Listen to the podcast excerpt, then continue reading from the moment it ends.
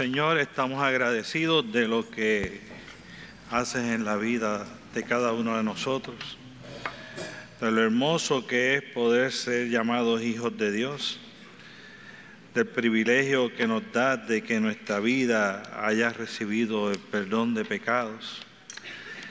Es un privilegio poder estar en tu casa cuando otros no pueden estar porque son perseguidos. Es un privilegio poder tener libertad de hablar de ti cuando otros no tienen esa libertad. Es un privilegio que te acuerdes de nosotros a pesar de que quiénes somos nosotros para que tengas de nosotros memoria, dice tu palabra. Y por eso, Señor, hoy estamos en tu casa eh, deseosos de adorar tu nombre como hemos estado haciendo, ansiosos porque tu palabra cale a lo profundo de nuestra vida y crea una transformación a través de tu Espíritu Santo. Estamos en tu casa, Señor, conscientes de que tú eres el merecedor de toda gloria, de toda honra. Y por eso, Señor, hoy pedimos que seas tú el que intervengas poderosamente para hablar a nuestras vidas. Que derribes todo argumento que se levanta en contra del conocimiento de tu palabra, como ella misma enseña y que prepares nuestras mentes y corazones a través de tu Espíritu Santo para recibir lo que tienes con nosotros. Gracias Señor por cada persona aquí presente, por cada familia aquí representada. Permite que hoy sea una mañana gloriosa, no solo para sus vidas, sino para cada una de sus familias. Y que al salir de este lugar en la mañana de hoy allá salgan llenos, saciados con tu palabra. Que cuando salgan de este lugar salgan transformados por tu poder y que no sean los mismos que comentaron, Señor. Lo pedimos en el dulce, glorioso y poderoso nombre de Cristo Jesús, Señor nuestro, a quien damos la gloria y la honra por los siglos de los siglos.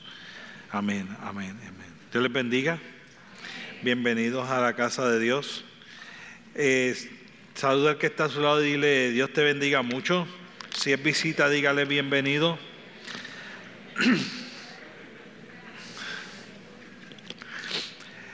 Quiero agradecerle a los que nos acompañaron el viernes en la actividad que tuvimos. Usted, si no vino, eh, primero creo que se perdió un momento en que Dios nos bendijo y segundo, eh, no tiene idea de reguero que había aquí en el medio, que era completamente diferente. Gracias a los que estuvieron con nosotros este pasado viernes, creo que fue de mucha bendición.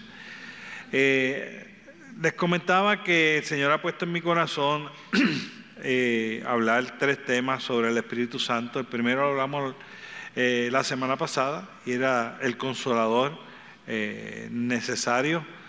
Y hablábamos de la necesidad que nosotros tenemos del Espíritu Santo de Dios para nosotros poder ser salvos. Y yo sé que usualmente la gente habla del Espíritu Santo de Dios, primero que hablamos menos que lo que hablamos de otras partes de la Trinidad, cuando Él es el mismo Dios. Y segundo, que a veces hablamos como que es la manifestación de los dones eh, y la manifestación de los dones no es todo lo que el Espíritu Santo de Dios es. De hecho, eh, hablaba con un hermano que me preguntaba hoy, de hecho, no es ni siquiera la razón por la que el Espíritu Santo de Dios vino. El Espíritu Santo de Dios no vino para que nosotros tengamos dones. El Espíritu Santo de Dios vino con el fin de convencer al mundo de pecado, de justicia y de juicio. Y los dones son las herramientas que el Espíritu Santo nos provee para que nosotros podamos cumplir el fin que Él quiere lograr, que es que la gente se acerque a Dios. Pero nosotros no le damos esa connotación y nos olvidamos que es el Espíritu Santo de Dios el que nos convence de pecado cuando nosotros empezamos, uno a veces no entiende por qué la gente no se siente pecadora. Y es bien fácil, la palabra del Señor es clara. La palabra del Señor dice que estamos engañados, que estamos cegados y que no podemos ver. Y la palabra del Señor dice que nosotros mismos no nos podemos convencer de pecado porque nosotros tenemos en nuestra concupiscencia, dice la Biblia, en nuestro propio ser es donde el pecado está. Por ende, ese es el que yo soy. Pues si yo soy así, no es porque soy pecador, sino porque soy humano. Por ende, hace falta que el Espíritu Santo de Dios esté presente para que el Espíritu Santo de Dios, haciendo la obra en nosotros, nos convenza de cuánto nosotros necesitamos de Dios. Y sin esa presencia del Espíritu Santo nosotros no lo vamos a lograr.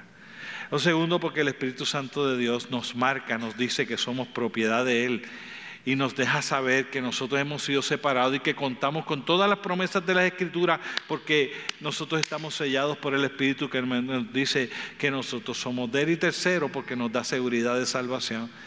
Porque dentro de nosotros el Espíritu de Dios empieza a decirle a mi espíritu, a quien yo soy, que yo le pertenezco a Él y me da la seguridad de que no importa si yo fallé, yo sé, el Espíritu Santo Dios sabe que yo me voy a arrepentir porque no es quien yo soy y no es lo que yo quiero hacer, es el error que cometí y Dios se extienda su misericordia nuevamente hacia nosotros y nos perdona porque el Espíritu Santo continuamente nos va redarguyendo de que lo estamos haciendo mal y nosotros continuamente nos vamos santificando para podernos acercar más a Él.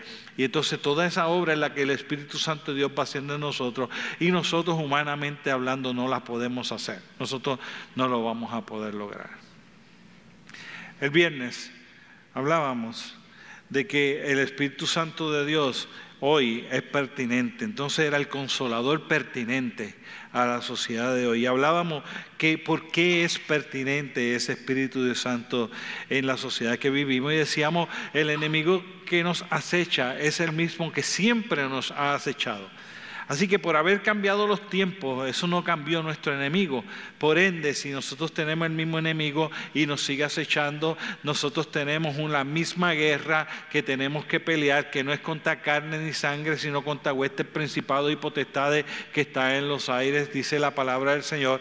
Entonces, si nosotros eh, no, no nos desenfocamos y entendemos que todo el tiempo cuando tú has creído en el Señor Jesucristo, tú vas a vivir en una guerra, en una batalla donde esa guerra se va a estar dando, Tú necesitas pelear con las almas correctas y el alma correcta no son el conocimiento, no son el entendimiento, no es orar, no es congregarme, es el Espíritu Santo de Dios y la armadura del creyente que usa la palabra de Dios como la alma para defendernos. Y sin la presencia del Espíritu Santo de Dios vamos a perder la batalla. Hablábamos otras cosas más que no puedo detenerme porque eso fue el tema de este pasado de este pasado viernes donde hablábamos de todas las demás razones por las cuales el Espíritu Santo de Dios se hace pertinente para nosotros poder estar logrando y alcanzando lo que el Señor quiere que nosotros alcancemos y que nosotros podamos experimentar y vivir la satisfacción de la vida cristiana. Yo quiero que eh, eh, veamos que si, si es pertinente, si es necesario en nuestra vida, si es pertinente para la vida cristiana, de la vida del ser humano, para poder vivir la vida cristiana del ser humano en el día de hoy, eh, tiene esa pertinencia el Espíritu Santo de Dios, entonces nosotros debemos anhelar tener ese Espíritu Santo de Dios haciendo una obra activa en nuestra vida. Y, nosotros tenemos que entender que, que anhelar es una palabra que quizás le queda chiquita a lo que nosotros deberíamos hacer.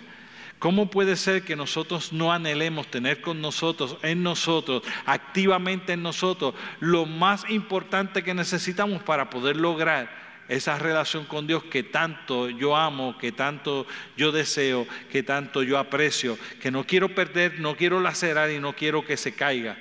Por ende, debo tener un profundo anhelo porque el Espíritu Santo de Dios está haciendo una obra activa en mi vida.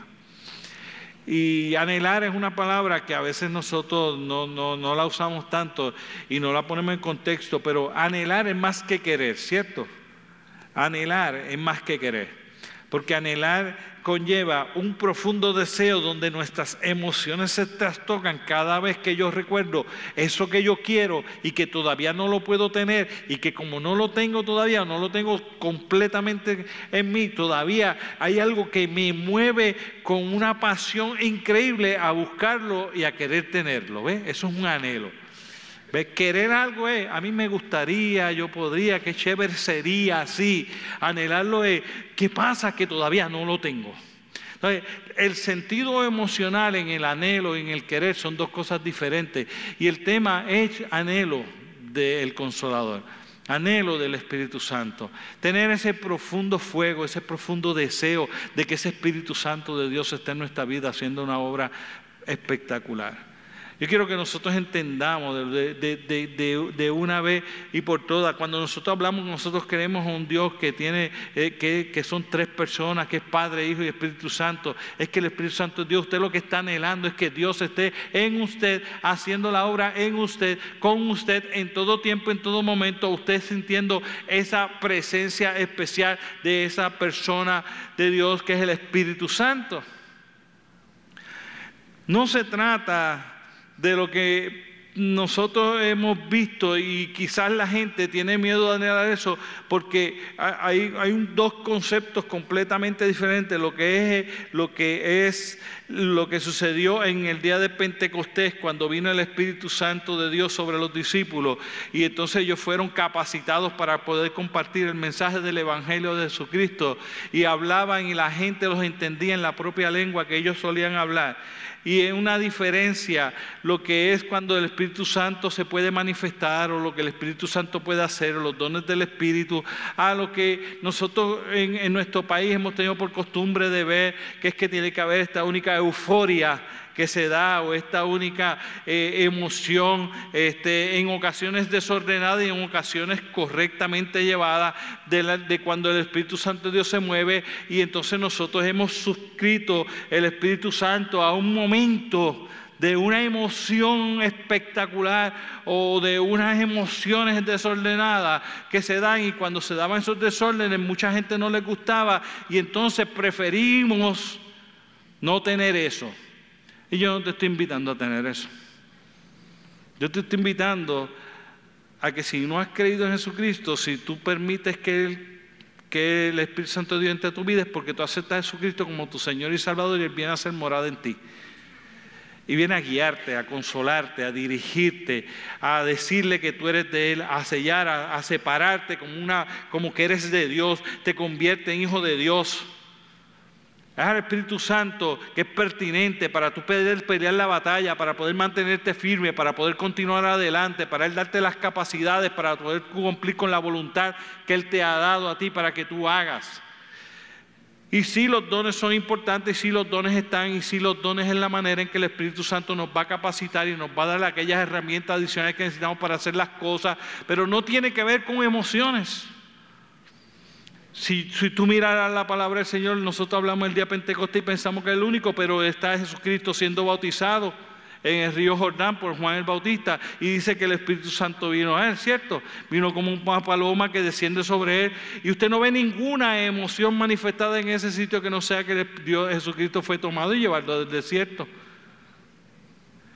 Pero cuando nosotros miramos y entonces empezamos a tener temores, entonces quizás no tenemos el mismo deseo y anhelo de que el Espíritu Santo de Dios esté haciendo la obra, porque mi perspectiva de lo que el Espíritu Santo de Dios va a hacer en mí es completamente diferente a lo que la palabra del Señor enseña. La realidad del caso es que usted ve que el Espíritu Santo de Dios está haciendo la obra durante todos los hombres de la palabra de Dios, durante todo el Nuevo Testamento con los discípulos, y ellos están haciendo las obras más increíbles y maravillosas, y no se está viendo que hay desorden, no se está viendo que todo es cuestión de emociones, pero si es de poder, si es de autoridad, si es de palabra de Dios, si es de gente transformada por el poder de Dios, si es el crecimiento de la iglesia, si son líderes levantándose, misioneros saliendo por todos lados, es el resultado de la manifestación del Espíritu Santo de Dios sobre la vida de los hombres, que la obra de Dios se puede expandir.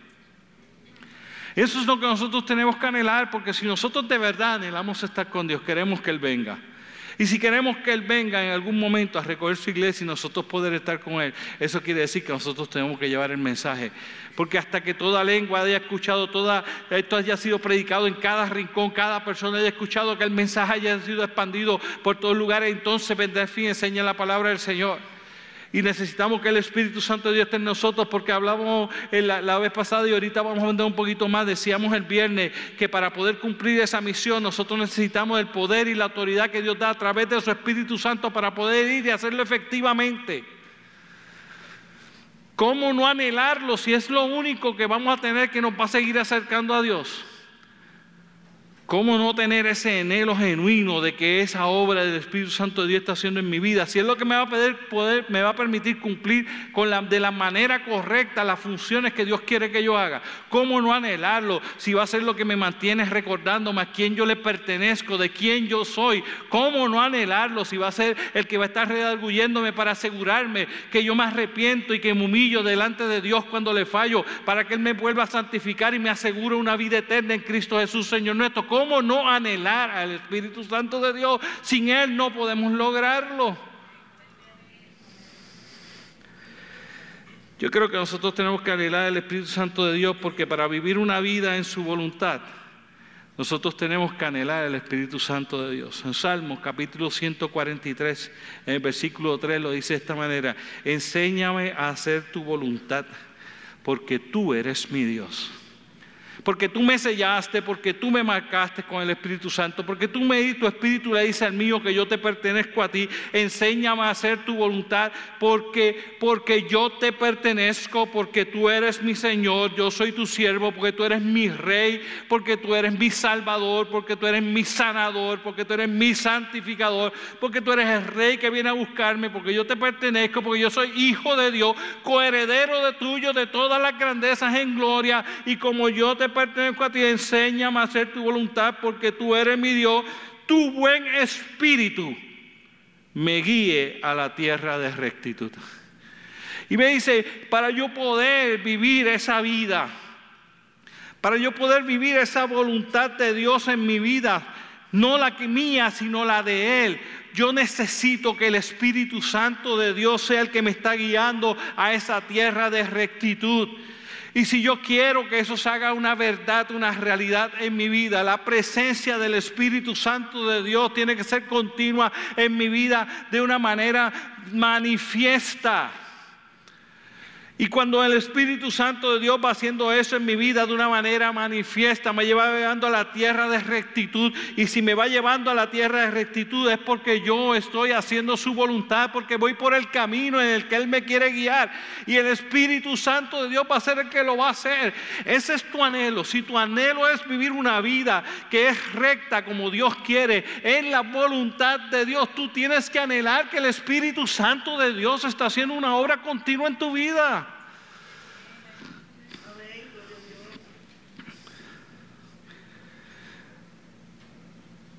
Él produce eso en ti. El Espíritu Santo de Dios produce en ti querer vivir la voluntad de Dios. Tú no quieres hacer otra cosa. Si el, si el, Espíritu Santo de Dios activamente está en ti, tú solo quieres vivir una vida que sea haciendo la voluntad de Dios. Pongámoslo en contexto. No es nuestra voluntad. No es que Dios bendiga nuestros planes y necesitamos el Espíritu Santo de Dios para que Dios bendiga y nuestros sueños se hagan realidad. No. Hace ya dos domingos atrás o tres domingos yo te estoy tratando de bajar de ese bote que no es lo que Dios quiere. Eso no es el bote que Dios tiene. El bote que Dios tiene es uno, su voluntad para tu vida. Y la meta de él es llevar tu bote a tierra, a puerto seguro que es una vida eterna junto a Él por toda una eternidad. Y sabe cuál es el mejor área, el mejor camino, los mejores mares, las mejores corrientes, los mejores vientos para poderte llevar a ese puerto seguro. Él sabe cómo hacerlo. Él tiene la voluntad claramente definida para ti. Fuera de esa, hay cosas que van a interrumpir que el Espíritu Santo de Dios pueda hacer la obra porque tú lo vas a querer impedir, no lo vas a poder permitir, no lo vas a poder dar, porque implicaría en ocasiones quizás quitar aquello que yo tanto he soñado. Y ese es el miedo que tiene la gente, que me quite mis sueños, mis cosas, mis grandezas, lo que yo quería lograr, lo que yo quería hacer, porque nosotros creemos que lo que nosotros queremos para nosotros es lo más que nos conviene. Si la gente supiera que las estadísticas dicen que lo que nosotros hemos anhelado para nuestras vidas y nosotros miramos los resultados, los resultados dicen que el camino de eso ha llevado mucho a pesares, a divorcios, a familias destruidas, asesinatos. Eso que nosotros deseamos nos ha llevado a delincuencia, a cárceles llenas. Esos anhelos que tenemos nosotros en el corazón, los seres humanos, nos han llevado a alejarnos de Dios, nos han llevado al aborto, nos han llevado a, las conductas sexuales desordenadas. Esos anhelos y deseos de hacer lo que nosotros creemos que nos conviene es lo que nos tiene en el etolladero, en el hoyo que nos lleva. Y nosotros seguimos soñando, anhelando dentro de nuestra propia área. Eso es lo que lleva a la gente a entender que si yo tengo una gran profesión o tengo algo que me ha producido algo, de verdad me siento más importante me siento alguien. Eso ha llevado al gobierno a tener a la gente en actos de corrupción por décadas ya. En este país, la gente anhelando el dinero, tener el dinero de la manera en que sea para yo poder tener, tener el poder, tener las cosas. ¿Para qué? Cuando usted mira a nosotros, los seres humanos, nosotros tendríamos que ver que las cosas son diferentes. Yo comparto cuando hablo con gente que esté dando consejerías matrimoniales, yo comparto con gente y le digo a la gente, ¿sabes qué? Aquí hay un mundo de los matrimonios que es el que el mundo tiene, una manera en que se ve el matrimonio. Y yo escucho a la gente diciendo, tenemos las peleas y los problemas que son normales en los matrimonios, normales dentro de cuál código de normalidad. Yo nunca le he sido infiel a mi esposa. Y normal en la sociedad allá afuera es que la gente se sea infiel. Pero yo nunca le he sido infiel. Ah, pues yo soy anormal.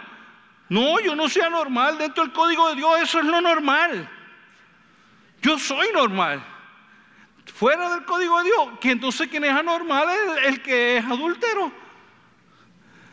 Usted entiende en los cánones que el Espíritu Santo de Dios delinea en la palabra del Señor para que nosotros vivamos son completamente diferentes. Están llenos de preocupación por el prójimo. Están llenos de pensar en el otro. Están llenos de un amor no egoísta. Están llenos de unas situaciones completamente diferentes que son puestas por el Espíritu Santo de Dios que van en contra de nuestra naturaleza pecaminosa. Y esa voluntad de Dios y ese camino de Dios por el, de, rectitud que Él nos quiere llevar, no es posible caminarlo nosotros sin que el Espíritu Santo de Dios sea el que nos guíe. No es posible para ninguno de nosotros. Tenemos que anhelar que el Espíritu Santo de Dios no solo esté en nosotros, sino que esté activo en nosotros, dirigiendo nuestro camino hacia el camino de rectitud que Él quiere que nosotros vivamos, cumpliendo la voluntad de Dios. Y sin Él, Espíritu Santo de Dios ni tú ni yo lo podemos lograr. No lo podemos lograr. No somos así. No somos así. Lo segundo que te quiero traer es que si nosotros queremos ser efectivos con nuestros ministerios, si nosotros queremos esa voluntad que Dios nos dé para hacer, nosotros queremos hacerla con efectividad. Si yo quiero ser un buen pastor, un buen líder, si yo quiero ser un buen líder en mi comunidad, como, como creyente primeramente, como hijo de Dios, nosotros necesitamos que el Espíritu Santo de Dios nos capacite con sus dones y que nos diga qué, qué cosa es la que nosotros queremos hacer. Así que yo debo anhelarlo primeramente porque para poder vivir esa voluntad de Dios recta por el camino recto, como enseña el Salmo 143, es imposible lograrlo sin que el Espíritu Santo de Dios sea nuestro guía. Pero lo segundo es, hay una obra que hacer.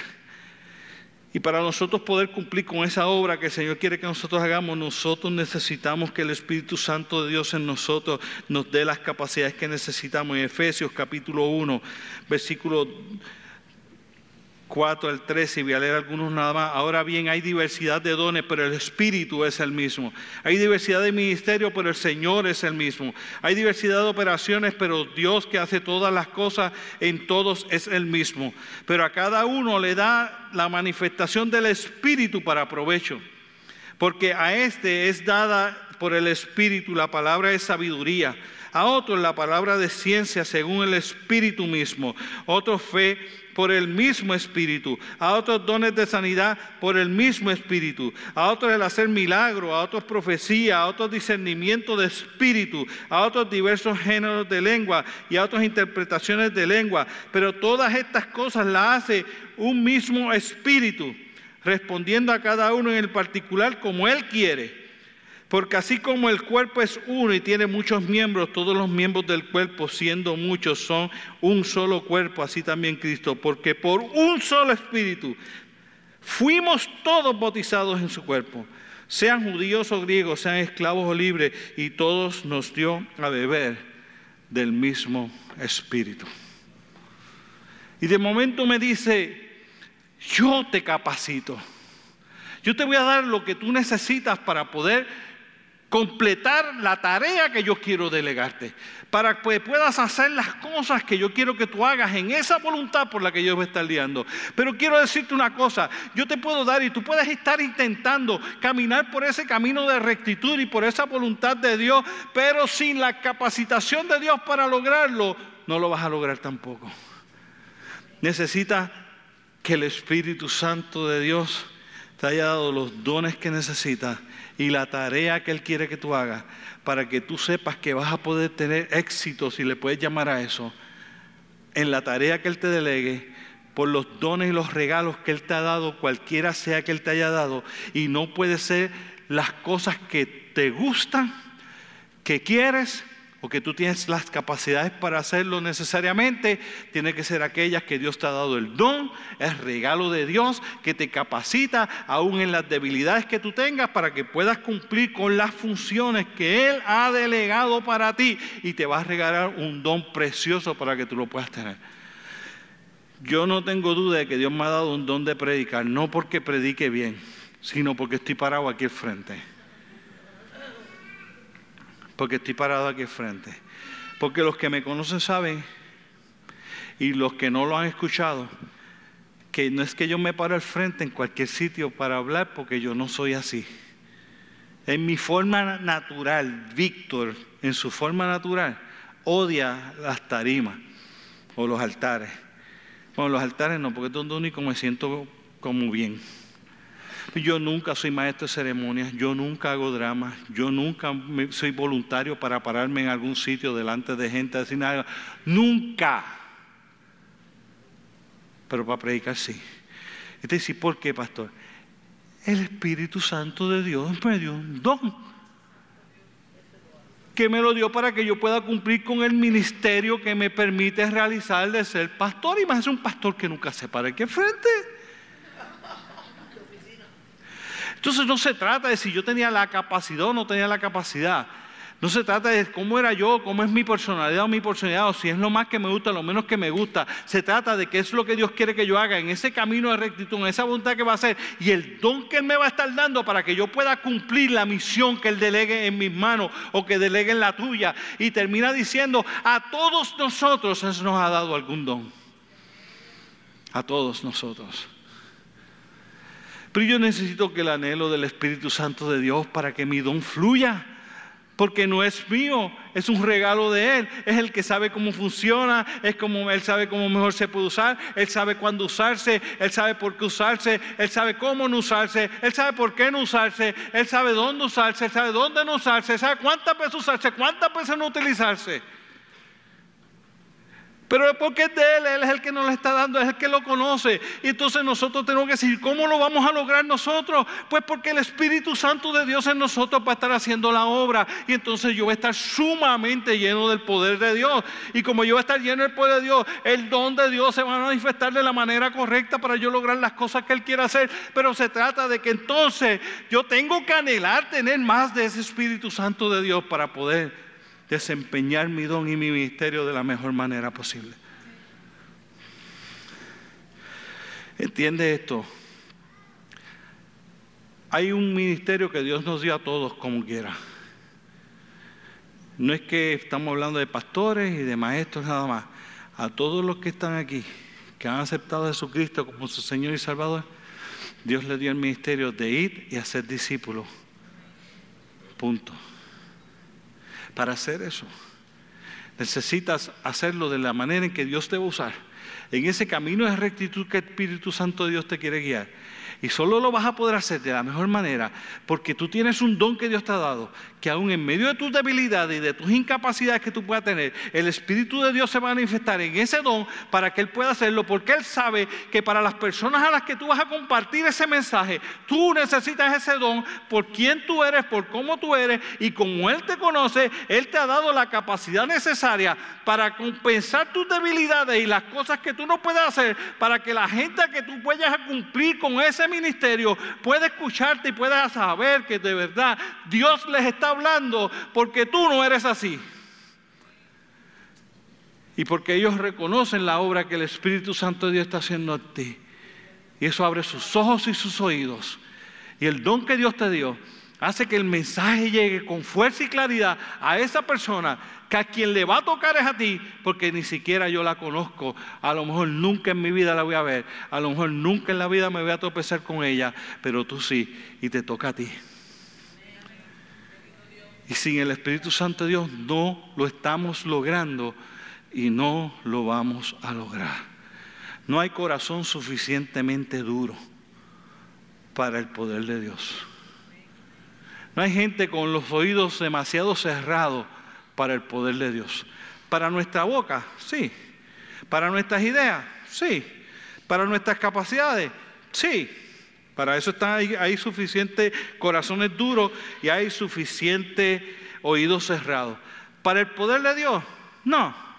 Porque la palabra de Dios nunca retorna atrás vacía. El Espíritu Santo de Dios la usa como un arma, decíamos el viernes, y la lleva, que parte el alma y hasta los tuétanos de los huesos sin el Espíritu Santo de Dios hay oídos bien cerrados y hay corazones demasiado duros para nosotros poder llegar con el poderoso mensaje del Evangelio de Jesucristo, porque tú y yo no tenemos esas capacidades si no tenemos el Espíritu Santo de Dios. Y cuando ese Espíritu Santo de Dios va haciendo eso, entonces yo soy una herramienta útil y poderosa en las manos de Dios para alcanzar al mundo para Jesucristo, para ayudar al necesitado, para transformar la vida de la gente, no por mí, sino por el Espíritu Santo de Dios que está en mí. Si tú quieres hacer eso, tú necesitas anhelar profundamente el Espíritu Santo de Dios. Tercero, nosotros necesitamos anhelar el Espíritu Santo de Dios, porque es en el Espíritu Santo de Dios donde encontraremos el poder y la autoridad para poder hacer la obra. Nosotros no somos tan poderosos ni tenemos tanta autoridad como creemos. Perdonen que use el ejemplo de la política, pero estamos necesitando miles y miles y miles y miles de personas para tratar de sacar a una persona. ¿Sabes a cuánto necesitó Dios para sacar a Saúl? Uno. Uno. Uno. ¿Sabes cuál? El que no era soldado. ¿Sabe cuál? El que nunca había peleado en batalla. ¿Sabe cuál? El que no tenía armadura. ¿Sabe cuál? El que no tenía arma. ¿Sabe cuánto usó para sacar a Saúl? Uno. Juan. ¿Sabe por qué? Ah, el más jovencito. Se paró de frente y le dice, hmm, tú vienes contra mí con espada y jabalina, mas yo vengo contra ti en el nombre del Señor. Y hoy el Señor te entregará en mis manos y yo te venceré. Y cortaré tu cabeza. Dicho y hecho. Uno, ah, pero eso no fue el rey. No, yo lo sé. Pero ¿sabe qué pasó cuando Dios se manifestó de esa manera, él derrotando al gigante Goliat? El pueblo completo decía, David 100, Saúl 1. ¿Ve? Parecía que era 100 David solito. Era uno. Uno. Uno. Y yo no estoy hablando aquí de, lo que está pasando en el país, estoy hablando de la incapacidad del poder que nosotros tenemos, que nosotros a veces nos creemos que podemos más de lo que realmente podemos, sin entender que si nosotros aplicamos esas historias de la Biblia y de los acontecimientos en nuestro país a nuestra falta de poder y autoridad para lograr cosas y cómo tenemos que juntarnos muchos de nosotros para lograrlo, cuando para lograr la victoria espiritual y lograr alcanzar las almas y transformar a nuestro país, lo único que Dios necesita es a ti, lleno del Espíritu Santo de Dios. Y cambia naciones. La Biblia está llena de un Dios que cambia naciones a través de su gente. A través de un siervo como Josué, lleno del poder y de la autoridad de Dios, conquistando el más grande conquistador quizás en la historia o para tener los más grandes reyes como David o Salomón, el hombre más sabio del mundo, porque el Espíritu Santo de Dios se está moviendo en ellos, o para tener hombres como los apóstoles, los discípulos, o tener hombres como Gigi Ávila o como Billy Graham, que en la historia han alcanzado miles y miles de personas por una sola razón, porque el poder y la autoridad de Dios estaba en ellos. Y el vuelco, el pueblo se vuelca buscando gente que tenga ese poder y esa autoridad. Y nosotros nos sentamos creyendo que es que Dios escoge a algunos nada más para hacerlo, cuando el llamado de Dios es para hacer eso con todo, porque el Espíritu Santo de Dios que usó a David, el Espíritu Santo de Dios que usó a Salomón, el Espíritu Santo de Dios que usó a los discípulos, el Espíritu Santo de Dios que usó a Gigi, el Espíritu Santo de Dios que usó a Billy Graham, es el mismo Espíritu Santo de Dios que tú tienes adentro. La diferencia es que quizás ellos lo anhelaron más, quizás ellos buscaron más su rostro, quizás buscaron más su presencia, quizás se llenaron más de Él, quizás permitieron que el Espíritu Santo de más que en ellos. Y entonces Dios se movió con poder de una manera maravillosa para usarlo. Y de seguro a ellos les dio unas tareas especiales que quizás a ti no te va a dar. Pero no quiere decir que no te dio el mismo poder y la misma autoridad para hacer la misión que te toca a ti, donde Él te ponga a hacer la misión que te toca hacer. No tienes que llevarlo, como yo veía gente que llevaba gente allí, no tienes que llevarlo allí, lo que tienes que orar por Él. Gille no salvaba, Gille no sanaba. Gille se murió como cualquier otro ser humano. No era Gille. Era el poder y la autoridad que estaba en él. Hechos 1.8 dice, recibiréis poder cuando haya venido sobre vosotros el Espíritu Santo y me seréis testigo en Jerusalén, Judea, Samara y hasta los fines de la tierra.